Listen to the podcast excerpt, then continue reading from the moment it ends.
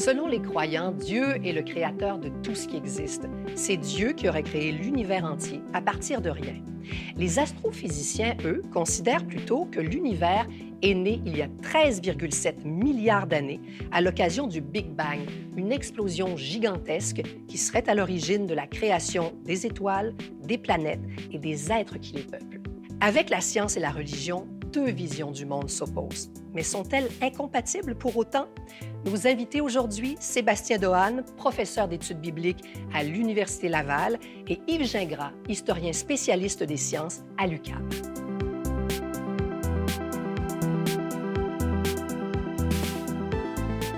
Savoir Média présente en collaboration avec le Centre interdisciplinaire de recherche sur les religions et les spiritualités de l'Université de Montréal, Le Sacré et la Cité. Science et religion sont-elles incompatibles? Animation, Myriam Wojcik. Réalisation, Sébastien Goyette. Quand on regarde l'histoire, on, on s'en rend compte, euh, la religion et la science ont longtemps été en conflit. Quels ont été les, les plus grands points de discorde? Et là, je pose la, la question à l'historien d'abord. OK. Normalement, on a tendance à faire débuter cette, cette période de conflit entre science et religion avec Galilée. Mais je pense qu'il faut qu'on rappelle un, événement, à mon avis, aussi fondamental qui est au Moyen Âge. En 1277, l'évêque de Paris, Étienne Tempier, au nom, qui est appuyé par la faculté de théologie, condamne l'enseignement des œuvres naturelles d'Aristote sur les origines du monde, sur la physique, qui s'enseigne à la faculté des arts. Donc, c'est le premier, ce que j'appelle, c'est le premier conflit des facultés où les théologiens croient avoir le droit de dicter aux scientifiques de l'époque, ceux qui étudient la cosmologie, la composition du monde, leur discours. Et, bien sûr, Aristote, c'est avant Jésus-Christ. Donc, pour Aristote, le monde est éternel. Ce qui, bien sûr, au Moyen Âge, qui est dominé par l'Église catholique, c'est inacceptable. Donc, c'est la première condamnation de dire il est interdit d'enseigner à l'université les œuvres d'Aristote, qui, comme on le sait, vont dominer jusqu'à Galilée, justement. Et quand on arrive à Galilée autour de 1600-1610, Galilée, grâce à la mise au point du télescope, découvre que la Lune, finalement, ce n'est pas une sphère de cristal, que Jupiter a même des satellites autour de lui, ce qui détruit complètement la cosmologie d'Aristote. Et ça, ça pose des problèmes compliqués. Et finalement, dans son grand livre sur les deux grands systèmes du monde, où il dit c'est Copernic qui a raison, et Copernic dit que le Soleil est au milieu de l'univers et non pas la Terre, Ouais. ça, c'est inacceptable pour des raisons compliquées par l'Église, et il va être donc condamné à se rétracter. Donc, pendant une dizaine d'années, il va rester chez lui, il n'aura plus le droit de sortir, justement, pour avoir pris la défense, en fait, de, de Copernic. Exactement. Et surtout de l'avoir fait en italien, parce que la science de l'époque était écrite en latin. La Ah, force ouais. de Galilée, c'est d'écrire dans la langue vernaculaire, donc être beaucoup plus facile à lire par des noms savants, et ça, c'était inacceptable Et- pour l'Église. Et à l'époque, il y avait les tribunaux euh, de l'Inquisition aussi qui cherchaient les hérétiques. Exactement. Juste un- un et donc, l'hérétique le plus le mieux connu, bien sûr, c'est Giordano Bruno, qui est brûlé sur la place publique de Rome en février 1600 pour avoir déclaré qu'il existe des univers euh, multiples, que l'homme, il y a même d'autres êtres humains sur d'autres planètes et que l'univers est infini. Euh, quand on... Quand dans les religions, c'est écrit que Jésus marche sur les eaux, euh, que, que Moïse va séparer la mer pour que les Juifs puissent passer, est-ce qu'à partir de ce moment-là, on ne doit pas mettre de côté un peu sa, son esprit scientifique pour épouser ces croyances-là? Oui et non. Euh, En fait, ça dépend de qu'est-ce qu'on veut faire avec ça. Euh, moi, quand j'entre dans un cinéma pour aller voir un film de Harry Potter, Seigneur des Anneaux, name it, euh, si je me, je me lève à chaque fois que ah non, ça n'a pas d'allure, ça se peut pas cette affaire-là, ben j'irai pas bien loin dans l'expérience cinématographique. Euh, je vais euh, à quelque part, je pense qu'en anglais on parle de willing suspension of disbelief, de temporairement mettre de côté nos, nos- nos- nos non-croyances, nos doutes, pour embarquer dans l'histoire. Puis en embarquant dans ces histoires-là, on peut faire une expérience intéressante. C'est pas pour rien qu'on les raconte depuis des millénaires. Euh, donc, à quelque part, euh, si on s'arrête à essayer de, rationaliser, d'expliquer chaque détail, puis de voir, ben non, ça, ça se peut pas pour telle raison, peut-être qu'il y a telle explication euh, physique, on n'entre pas dans le récit et on ne peut pas vivre ce, qui ce que le récit essaie de nous faire vivre.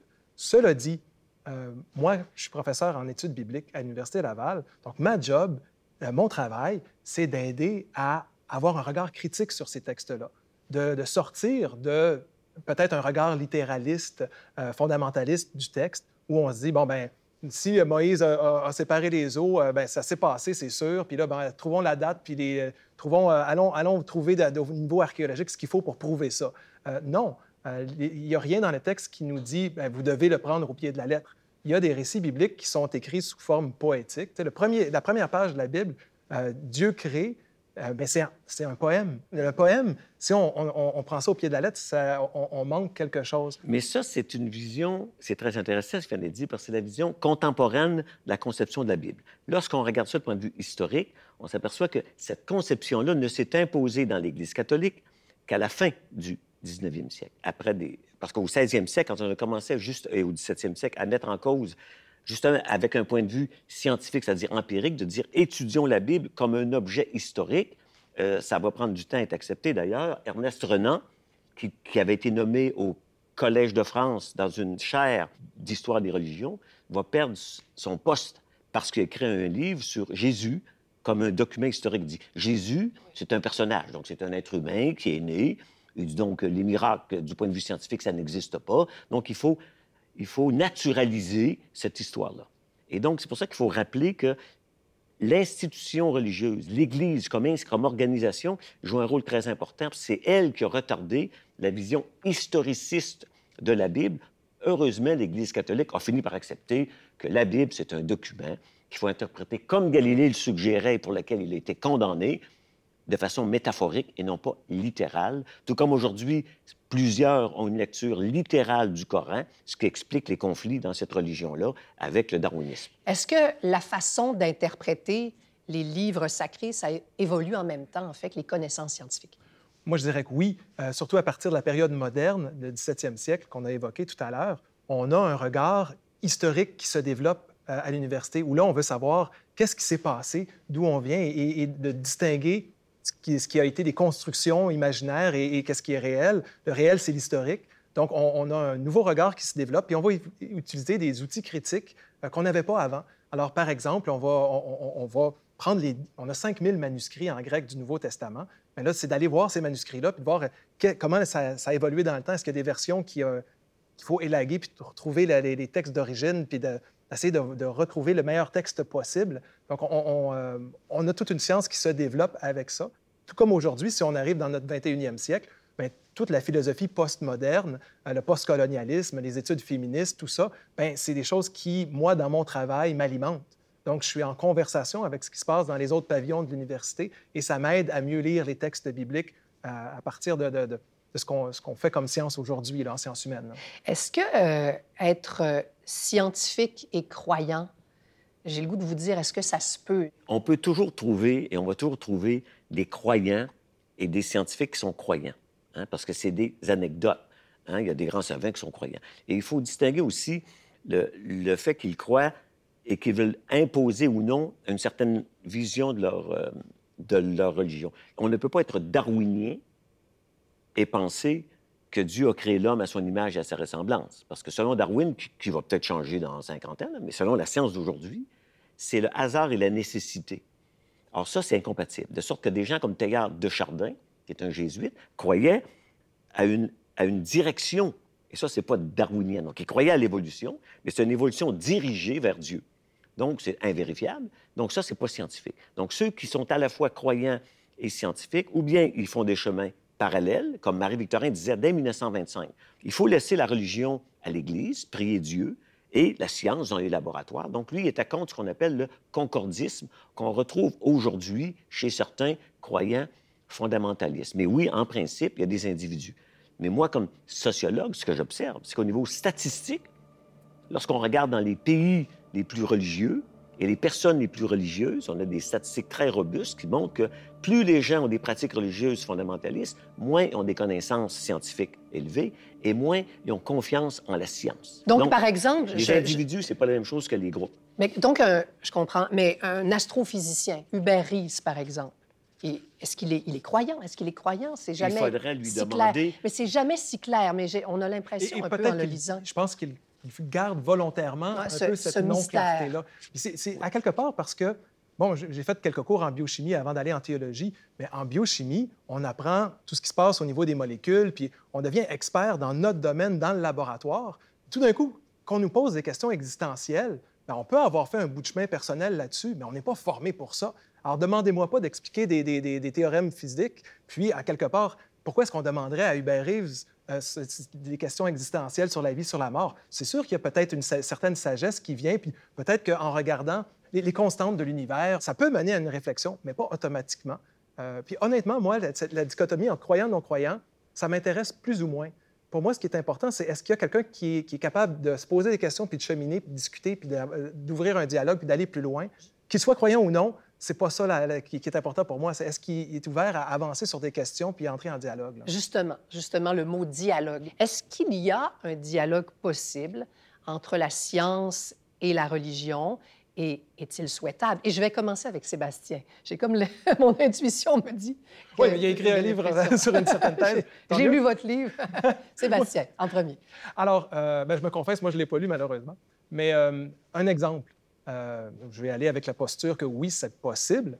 la, première encyclique du pape François, Laudato aussi, sur l'environnement, sur la, crise écologique dans laquelle on est.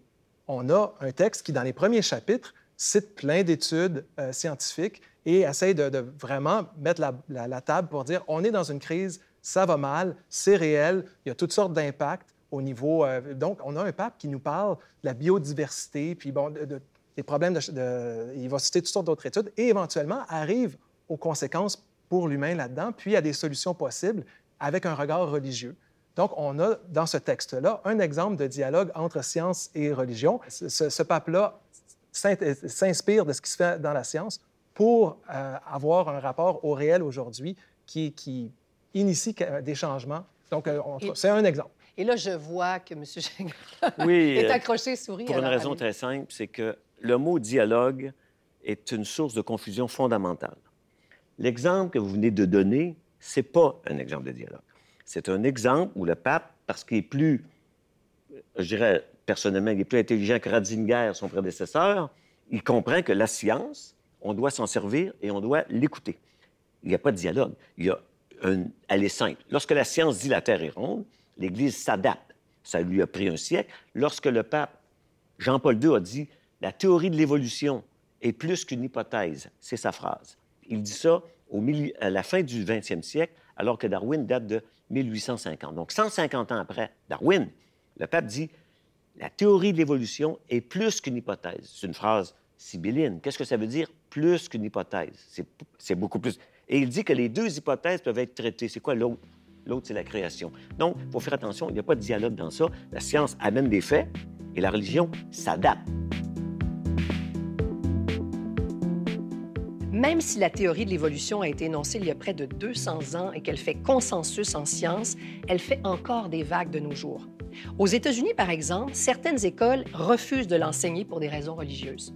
Au Canada, selon un sondage récent, une personne sur quatre adhère au créationnisme au Québec et une partie de la population aimerait aussi qu'il soit enseigné à l'école. Mais quels sont exactement les points de dissension entre science et religion? Aux États-Unis, euh, il y a la théorie de l'évolution qui n'est pas enseignée dans certaines écoles. Euh, dans des, euh, parce que des groupes religieux qui financent ces écoles. Est-ce que la science est menacée dans des contextes particulièrement religieux?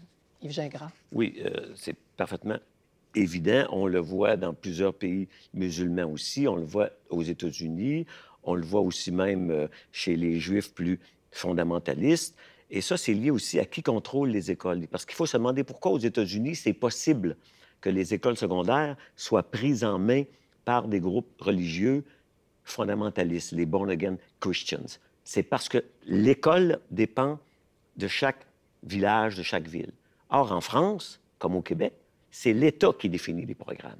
Et l'avantage qu'on a tendance à oublier, c'est que parce que c'est l'État à un niveau donc très abstrait, très élevé, ça empêche qu'une école de votre coin, où vous éliriez un comité qui prendrait en charge l'école pourrait dire, nous, on n'enseigne plus. Donc, le fait qu'en France et au Québec, c'est l'État qui définit le programme d'école primaire secondaire empêche ces dérives-là. Parce que, justement, on a compris que si on laisse à, chacun, bien, on va créer des sectes dans un coin qui n'enseigneront pas le programme qui, de nos jours, inclut la biologie et inclut l'évolution. Parce que l'évolution, ça, ça n'explique pas seulement l'évolution de l'homme, ça explique l'évolution des microbes. Donc, ça nous fait comprendre les pandémies.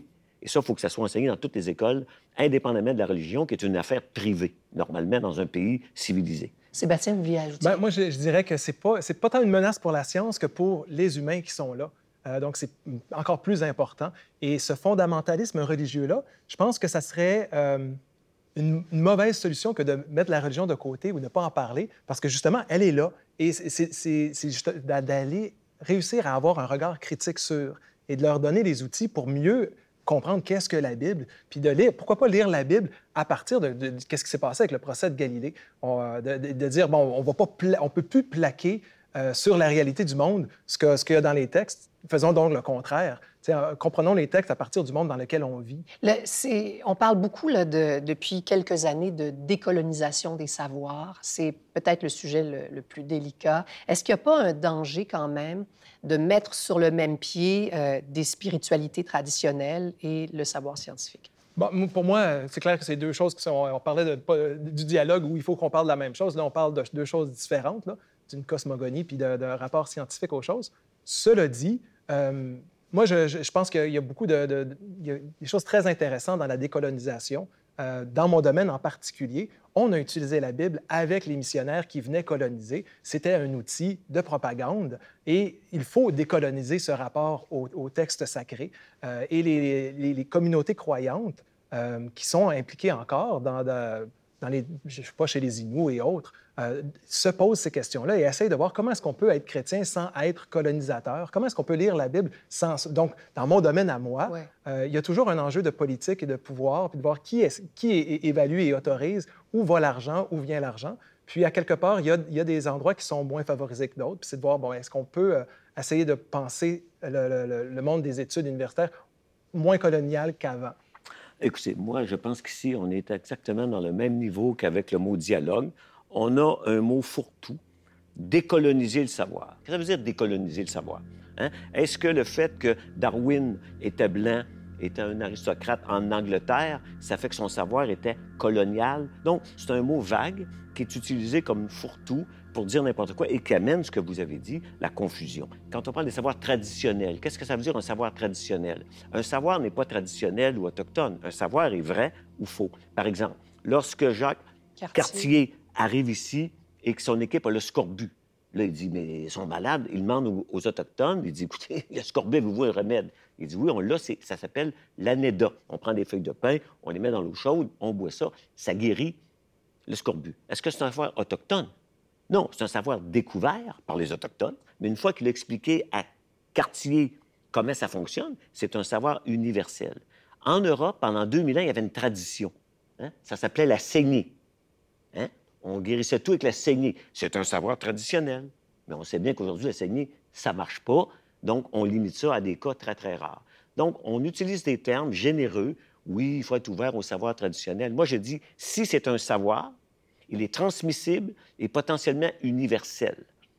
Alors qu'actuellement, parce qu'on a mauvaise conscience, qu'il y a eu des Autochtones qui se sont fait exploiter, on va être tellement gentil qu'on va accepter que jouer du tam-tam va guérir du cancer.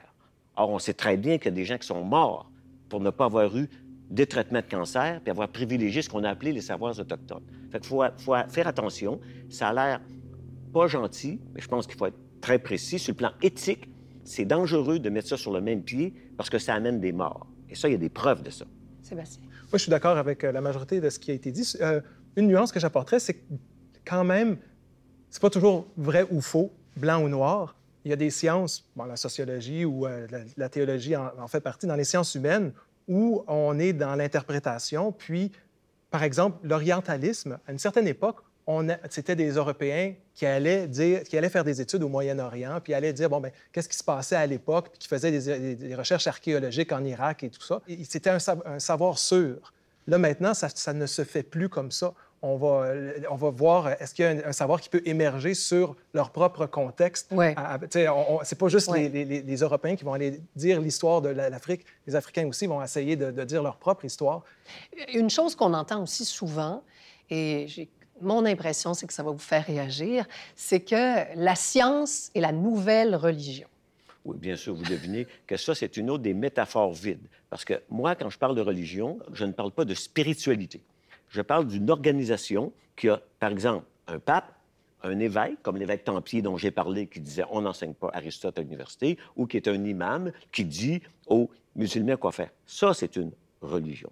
La science n'est pas une religion. La science est une méthode. D'ailleurs, ça ne s'applique pas à tout. La science, il y a une définition très simple. C'est rendre raison des phénomènes par des causes naturelles. Donc, si vous dites c'est un miracle, c'est peut-être vrai, on ne le saura jamais, mais ce n'est pas de la science. La science, elle dit il y a un mécanisme et voici comment ça fonctionne. Et il y a des postulats. Par exemple, on dit que le monde est fait d'atomes et de molécules. Ce n'est pas un dogme, ça. D'ailleurs, il y avait une très belle phrase hein, que vous dites dans votre livre, vous, la citez, de, Galilée, sur la différence entre la science et la religion. Exactement. Il dit l'astronomie nous montre comment va le ciel et non, et non pas comment on va au ciel. Hein, c'est cette idée que la science ne donne pas de morale, et donc ce n'est pas une religion, la science. Mais pourquoi on dit que la science est une religion? Parce qu'on veut la, la, la décrédibiliser. Or, à l'inverse, on a vu au tout début, quand on parle de Hubert Reeves ou de, prix Nobel de physique qui sont croyants, on veut utiliser la science pour donner de la crédibilité à la religion. ou bien on, abaisse l'une, ou on essaie de remonter l'autre, alors que c'est deux univers parallèles. Sébastien? Ah, sur ça, je suis d'accord. Moi, je pense effectivement c'est deux domaines qui répondent à des questions différentes. Hein. Le, classique, c'est dire que la, science réfléchit et répond à la question du comment, comment ça fonctionne la vie, et que la religion va, faire plutôt un bout de chemin sur le pourquoi. Pourquoi est-ce qu'on est là? Et, donc, on ne euh, répond pas nécessairement aux mêmes questions. Cela dit, quand euh, j'ai à intervenir dans des écoles secondaires, puis euh, je vois que les questions sur le sens de la vie amènent les personnes à réfléchir et à se poser des questions qui peuvent avoir rapport à la science, mais aussi à, la religion, à la philosophie, même à, la poésie, à, à l'art. Donc, à quelque part, les êtres humains que nous sommes tous les domaines du savoir et toutes les expériences et les façons de les nommer, de les vivre, peuvent être utiles pour essayer de, se comprendre dans le monde dans lequel on est. J'ai l'impression que le, matérialisme scientifique euh, peut engendrer un certain vide existentiel. Est-ce que vous, j'ai envie de terminer là-dessus, est-ce que vous avez l'impression que la religion peut combler ce vide? Moi, je dirais pas tellement en termes de combler un vide, comme si c'était quand il y a quelque chose de négatif, peut-être ça peut être aussi quelque chose de vécu comme quelque chose de positif. À son meilleur, une religion, c'est le religaré qui est derrière ça. Ça relie les gens ensemble autour de. Puis bon, ça peut être un endroit où on discute de nos aspirations profondes. Il y a un côté éthique à ça. Euh, mais en même temps, il y, a, des dérives aussi. Il y a, de tout. Euh, mais oui, la, la, question du sens, tout le monde l'apporte d'une façon ou d'une autre. Puis on l'apporte avec les outils qu'on a, puis avec les personnes avec qui on est. Donc, euh, elle va être portée, entre autres, dans, les mouvements religieux, mais elle peut être aussi très bien portée ailleurs. Mais en tout cas, mais moi, euh, on aurait beau m'expliquer comment l'ensemble des molécules qui me forment, comment ça se fait qu'ils sont là, qu'est-ce qui, qu'est-ce qui, quel processus a fait en sorte que ces molécules-là, ces atomes font que je suis, que je pense. Je reste toujours plus que cet ensemble de molécules-là. Donc, il y a, et, je pense que ça, c'est peut-être une des dérives aussi. C'est quand on pense que la science peut tout répondre et tout faire, bien là, quelque part, on se coupe peut-être d'autres, d'autres façons d'interagir avec le monde et de, de penser ce monde-là. L'art, c'est pas la religion. Non. Puis dire que la religion, c'est religuer, c'est se relier, c'est un beau mot de philologie, mais dans la réalité sociale, il y a des religions qui s'entretuent les unes avec les autres. Les guerres de religion au 17e siècle, c'est pas religuer, c'est les protestants contre les catholiques. Et ailleurs, il y a encore des guerres euh, de religion. Donc, je suis d'accord, tout le monde est pour la tarte aux pommes et qu'on devrait s'aimer les uns et les autres. C'est ce qu'enseigne Jésus. Mais dans la réalité quotidienne, les religions, historiquement, ont beaucoup plus divisé que réuni si moi je peux euh, argumenter le contraire, je dirais qu'il y a des groupes sociaux, qui ont des pratiques religieuses différentes, qui sont en conflit et qui vont utiliser la religion comme un des vecteurs de conflit, mais que c'est souvent pas à cause de la religion de l'autre qu'on entre en, guerre avec lui. Alors, tu sais, quand Bush dit euh, il y a l'axe du mal, puis on va aller, euh, on, va aller remettre les choses en ordre, ben, c'est le mal là-bas, ben, pour lui, c'est les musulmans. Mais c'est pas parce que c'est pas le christianisme contre le, mais ça, c'est un mauvais exemple. Quand on tue des mécréants, la raison qu'on les traite de mécréants et qu'on les tue ou qu'on tente de les tuer, comme on l'a fait avec Salman Rushdie récemment, c'est pour des raisons religieuses. Ça ne devrait pas exister hein, quand on est gentil, mais ça existe. Bien, je vous ai trouvé assez bon, messieurs. Euh, il y a eu une opposition entre oh, science et, euh, et, religion, mais quand même un certain dialogue. ah oui, on ah même chose, mais... Donc le dialogue est possible, finalement. Le dialogue est possible. Sur cette question-là, pas en science et religion. Il y a un dialogue sur peut-il y avoir un, un, dialogue. dialogue science-religion. C'est pas compliqué. Nos invités aujourd'hui étaient Sébastien Dohan, professeur à la faculté de théologie et de sciences religieuses de l'Université Laval, et Yves Gingras, professeur d'histoire à l'UCAM. Animation, Myriam Wojcik. Réalisation, Sébastien Goyette. Recherche, Catherine Baudouin. Prise de son, Christophe Morel, Technicium Rec Inc. Production déléguée, Anne-Marie Simard. Direction générale et production exécutive, Nadine Dufour. Cette émission est disponible à la télé, en ligne et en balado-diffusion. Elle est produite avec la participation financière du Centre interdisciplinaire de recherche sur les religions et les spiritualités de l'Université de Montréal et en partenariat avec le gouvernement du Québec.